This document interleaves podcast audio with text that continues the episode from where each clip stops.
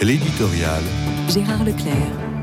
Qu'ajouterais-je aux commentaires qui ont accompagné les décisions annoncées par le ministre de l'Éducation nationale, Gabriel Attal?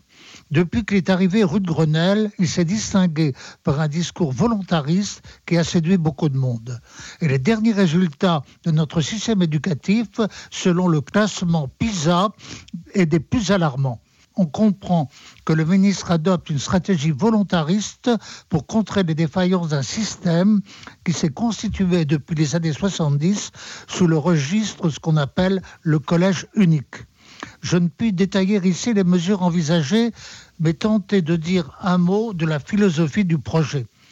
La chute des résultats en mathématiques est particulièrement catastrophique. On comprend que le sujet soit traité particulièrement en s'inspirant de ce qui se fait dans ce domaine à Singapour et requiert l'attention du monde entier. Mais une décision de Gabriel Attal a particulièrement retenu mon attention.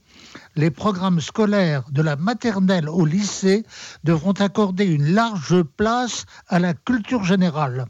Cette matière va faire son grand retour.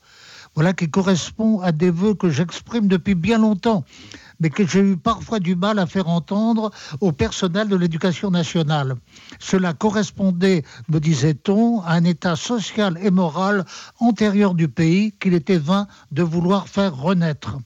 J'avais beau rappeler les avertissements de Peggy sur le sujet, mais j'étais pratiquement inaudible. J'avais le sentiment que l'école s'était encombrée de charges qui ne leur revenaient pas au détriment de l'essentiel.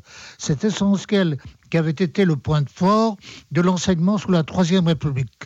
Soyons certes prudents en ce début d'été, car les hirondelles ne sont pas encore là pour annoncer le printemps.